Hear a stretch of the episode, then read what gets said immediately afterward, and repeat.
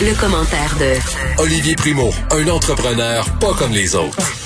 Ah, le thème de l'émission aujourd'hui, euh, je pense que c'est polémie. Et là, euh, ben oui, Olivier Primo euh, est là et au cœur de plusieurs polémiques depuis, Ah. depuis ta naissance, Olivier. Écoute, est-ce qu'on a perdu Olivier? Ah non, tant que t'es là encore. Non, non, je non, je suis plus. très là. Écoute, très euh, là, mon chum est euh, jumpé quand il a vu euh, le reportage du bureau d'enquête sur... Le bureau sur- d'enquête, j'ai adoré qu'ils met- qu'ils mettent ça dans le bureau d'enquête. Ben, ils ont fait une enquête sur toi. Écoute, là, je veux, je veux qu'on se parle de cet article-là qui est paru là sur tes pertes financières pendant la COVID parce que ça va nous amener à parler de notre relation, nous les Québécois, avec l'argent. Oui. Là, le titre, c'est que tu as perdu un million pendant la pandémie, mais là, moi, ce que je comprends, c'est, puis je pense que les gens, euh, c'est important qu'ils comprennent, là, c'est pas toi qui as perdu un million, c'est tes compagnies. Là.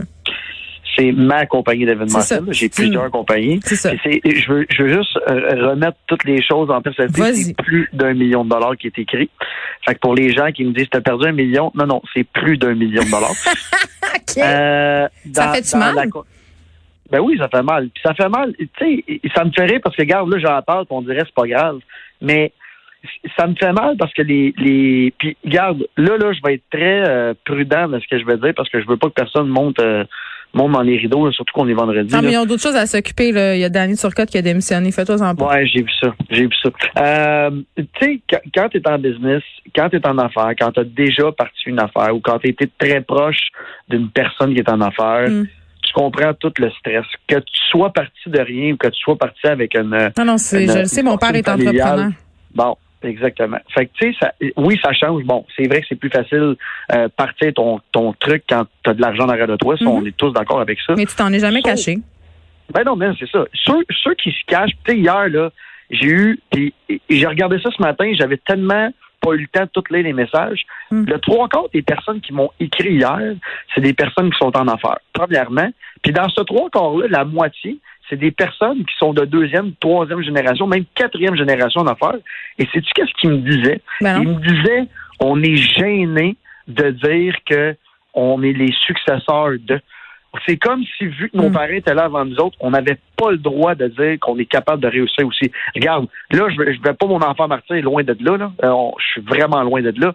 Sauf que c'est vrai que, tu sais, j'ai beaucoup de commentaires hier qui me disaient, on s'en fout complètement, tu réussis, on est super content pour toi. Sauf que t'es né avec une cuillère d'argent dans le cul. C'est ça qu'il me disait le monde hier.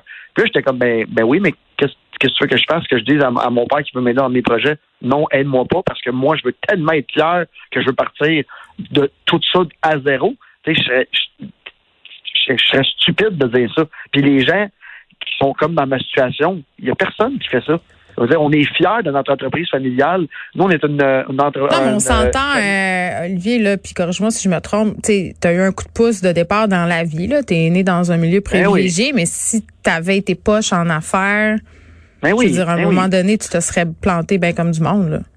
Exactement. Puis tu sais, ça- me fait rire parce qu'hier, hier soir, je parlais à mon père, puis il me dit, euh, il dit là, mes chums m'appellent, puis il me dit, euh, Dom, t'as perdu un million. Il dit non, non, c'est, la compagnie Olivier qui a Ouais. perdu un million, puis il s'arrête avec ses. En même temps, euh, tu parles de ça euh, de façon très débonnaire, puis je, tu, sais, tu, tu, l'as dit là que tu as trouvé ça euh, difficile. En même temps, euh, bon, dans l'article du, du journal de Montréal, je veux qu'on revienne sur le segment où, ben c'est parce que là, tu as des fournisseurs qui disent qu'ils sont pas payés, puis qui sont fâchés de te voir te, te pavaner sur Instagram, par exemple, en Ferrari. Oui. Puis ça fâche le monde. C'est sûr que tu as l'air d'un petit baveux.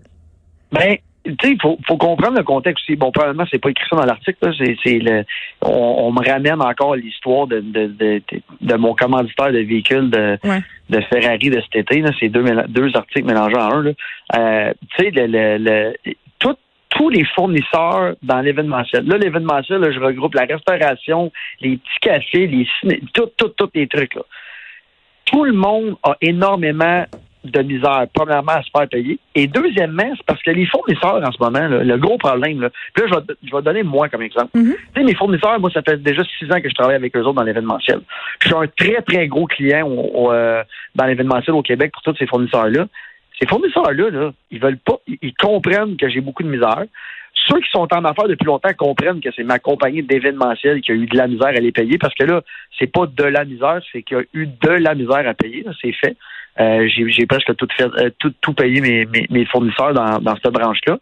Euh, c'est compliqué d'avoir un roulement d'argent dans l'événementiel quand tout est arrêté. Il faut savoir que quand tu commences un événement, c'est une préparation 6 à 7 mois d'avance. Fait que l'expression en, en affaires qu'on appelle du burn rate, qui est l'argent que tu dépenses avant ton événement, est gigantesque. Fait que exemple très concret, puis tu sais que je, je me cache pas, puis je suis pas gêné de parler d'argent. Mais vas-y. Pour mon métro, ça fait du bien, c'est rare. Ben, mon métro, métro, mon festival, ça me coûte entre 5 et 600 000 juste en staff avant d'ouvrir les portes. Fait que là, là, je l'ai tout dépensé. Puis là, rendu à l'événement, ben, un mois avant, je me fais dire, on ferme. Bon, là, déjà, là, je suis dans le taux de 500 000. On s'entend? Euh, j'ai donné des dépôts à des trucs. Euh, j'ai, mais tu sais, il y a des compagnies qui m'avaient déjà fourni des, euh, comment je pourrais ça, des, des services qu'il fallait que je paye.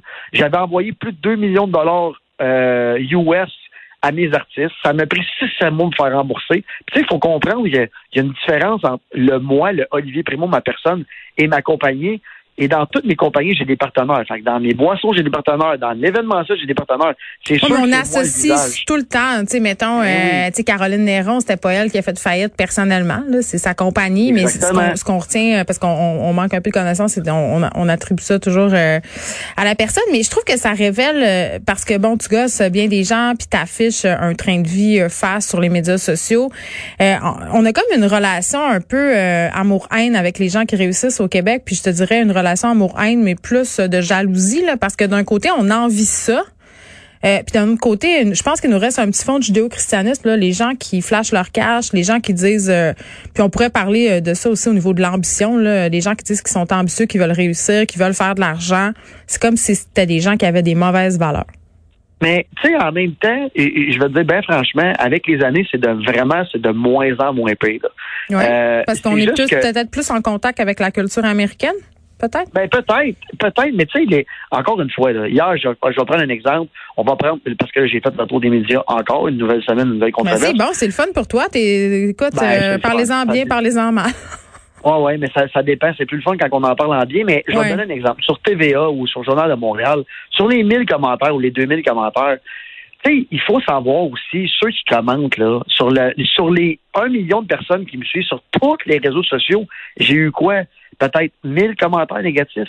C'est un pourcentage minime, mais qui prend tellement de place maintenant hmm. à cause des réseaux sociaux qu'on voit pas le bon côté des choses. Tu sais, hier, j'aurais pu partager les milliers de messages d'encouragement que j'ai eu. Ça, là, ça, c'est ce qui est le fun au Québec. Je te le dis, puis on le voit, on le voit pas assez. Les gens sont fiers des gens qui réussissent ici au Québec. Mais c'est sûr que moi, je suis pas gêné. Puis tu sais, je suis un, des entrepreneurs les plus connus qui fait qui fait de l'argent, qui le monte. Puis je suis bien content, puis je m'en cache pas. Mais en fait, tu mon ça? J'en fais, j'en fais, j'en fais beaucoup.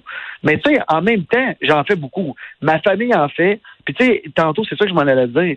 Moi, je suis une, une famille d'entrepreneurs de troisième génération. Hmm. On a presque un, chiffre d'affaires de en haut de 80 millions. On engage plus que 1000 personnes par année. Tu sais, je veux dire, à un moment donné, on n'est on n'est pas une, une compagnie de fondrant, là. Fait tu sais, on a le droit de réussir, puis moi, je suis fier. Non, mais là, t'es, ben, je comprends, mais là, en même temps, dans la situation incertaine dans laquelle on est, pourquoi tu vends pas tout ça, le Beach Club? Ben, j'ai pas besoin de vendre tout ça. Puis, tu sais, encore une fois, là, l'autre truc aussi, c'est parce que je suis une personnalité connue, puis pour ceux qui me connaissent, savent que je paye jusqu'à la dernière scène. Bon, là, ramène-moi pas l'affaire du 5 là, ça, c'est. Non, non, on est, là, on est passé à nos. Je, je, le sais, mais je l'ai encore eu hier. Tu sais, j'aurais pu juste faire faillite dans cette compagnie-là, puis payer personne.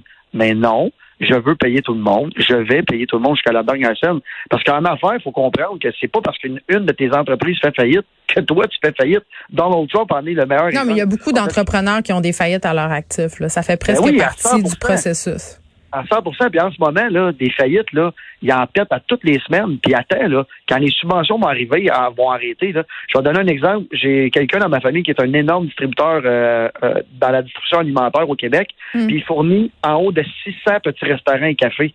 Il y a encore le trois quarts qui n'ont pas payé. Ça fait plus d'un an. Hmm. Là, c'est ça que je te dis. Fait que moi, je suis une personne connue. Fait que c'est correct. Puis euh, je fais face à la musique comme d'habitude, comme d'habitude. Mais lui, il va se faire. Puis la vraie expression là, dans, dans, le monde des affaires, il va se faire péter des faillites d'en face, comme euh, comme du popcorn dans un micro-ondes. Puis il s'en attend. Là. Lui, tous ces revenus-là qu'il n'a pas collectés, il les a mis d'imperte. Puis il dit si j'en collecte 10% ça va être beau. Moi, c'est pas ça que je fais. Je pourrais le faire, mais je suis une personnalité connue je, je, veux, je, réussis en affaires, je veux continuer à, réussir en affaires, puis je veux comprendre que que les gens comprennent que je paye mon monde. Bon, là, bon Olivier, euh, il nous reste pas tant, tant, que ça, mais j'ai vraiment envie de te demander euh, avant que de te laisser aller. Est-ce que tu as l'impression qu'on s'acharne sur toi? Non, je pense pas qu'on s'acharne sur moi parce que j'ai j'ai beaucoup plus, j'ai 90% de plus de personnes euh, qui, qui, sont positives avec moi. Mais le 10 qui, qui me déteste, ben me déteste. Puis c'est, mm. dans ce 10% là, 90% du monde, c'est des gens qui me disent ton père était là avant toi. Ben oui, mon père était là avant moi, puis qu'est-ce que tu veux que je fasse? Je suis pas un de ma famille. Ben, t'es chanceux. Ma famille réussit. T'es ben chanceux, c'est pas tout le monde qui a ce privilège-là. Olivier, merci beaucoup. Hey, bon week-end. Bye, toi aussi.